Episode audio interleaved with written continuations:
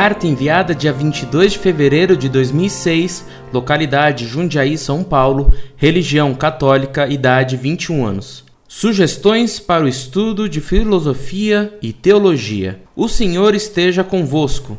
Estive lendo o site e vendo nos próprios seminários que a filosofia e a teologia ensinada está cada vez mais decadente. E não só isso, mesmo sacerdotes falsos estão tão decadentes quanto os seminários. Então, pediria humildemente que, se possível, me dessem algum conselho sobre quais livros deveria ler sobre filosofia católica, teologia católica e tudo que pudesse ajudar para que me tornasse um sacerdote de verdade, que trabalhe em nome da fé e da verdade de Deus, pois sabemos que é a única e absoluta.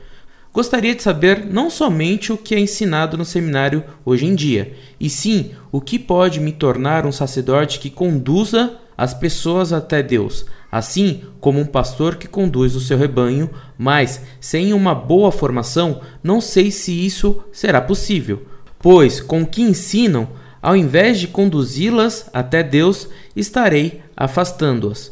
Rezo todos os dias para que Deus me dê forças e me ilumine para que eu possa, mesmo com todas essas adversidades, tornar-me um sacerdote digno de falar em seu nome. Peço que rezem por mim, pois estarei rezando por vocês e por todos os seminaristas. Que Deus nos abençoe e que o corpo de Cristo nos guarde para a vida eterna. Amém.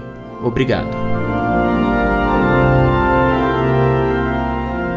Muito prezado, salve Maria. Que Deus Nosso Senhor o guarde e o faça realizar plenamente a sua vocação sacerdotal. Você faz muito bem em pensar desse modo.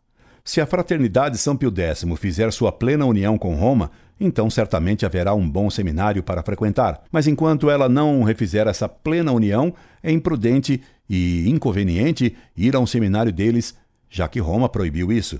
Depois da união deles com Roma, então sim. Pedi a um aluno meu da Montfort que me preparasse uma lista de obras boas para começar um estudo. Ele me mandou o seguinte: em resposta ao seu consulente, que pede sugestões para o estudo de filosofia e teologia, há pelo menos três pequenos artigos do site Monfort que são bastante apropriados. Orientação para estudo da doutrina católica: Sócrates, Platão e Aristóteles. Como ser católico. Eis alguns bons livros online, além dos citados nos artigos acima. Sobre filosofia, a Carta Magna é a encíclica Eternis Patris, sobre a filosofia cristã de Leão XIII, cuja tradução espanhola pode ser lida no site do Vaticano. A leitura meditada desse documento essencial deve ser completada com a da encíclica Studiorum Ducem, sobre São Tomás de Aquino, de Pio XI, que se encontra na internet em sua tradução para o francês e para o inglês. É possível encontrar esses documentos em português nas coleções de documentos da Igreja,